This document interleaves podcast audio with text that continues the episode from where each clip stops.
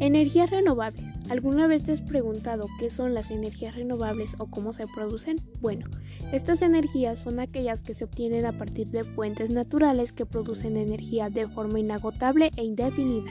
Por ejemplo, la energía hidráulica, eólica, solar, geotérmica, mareomotriz o de la biomasa.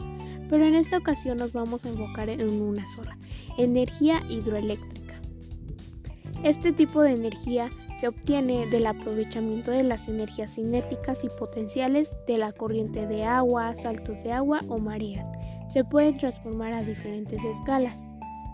Y se considera un tipo de energía renovable porque no emite productos contaminantes al ambiente. Asimismo, su principal aplicación es para la obtención de electricidad.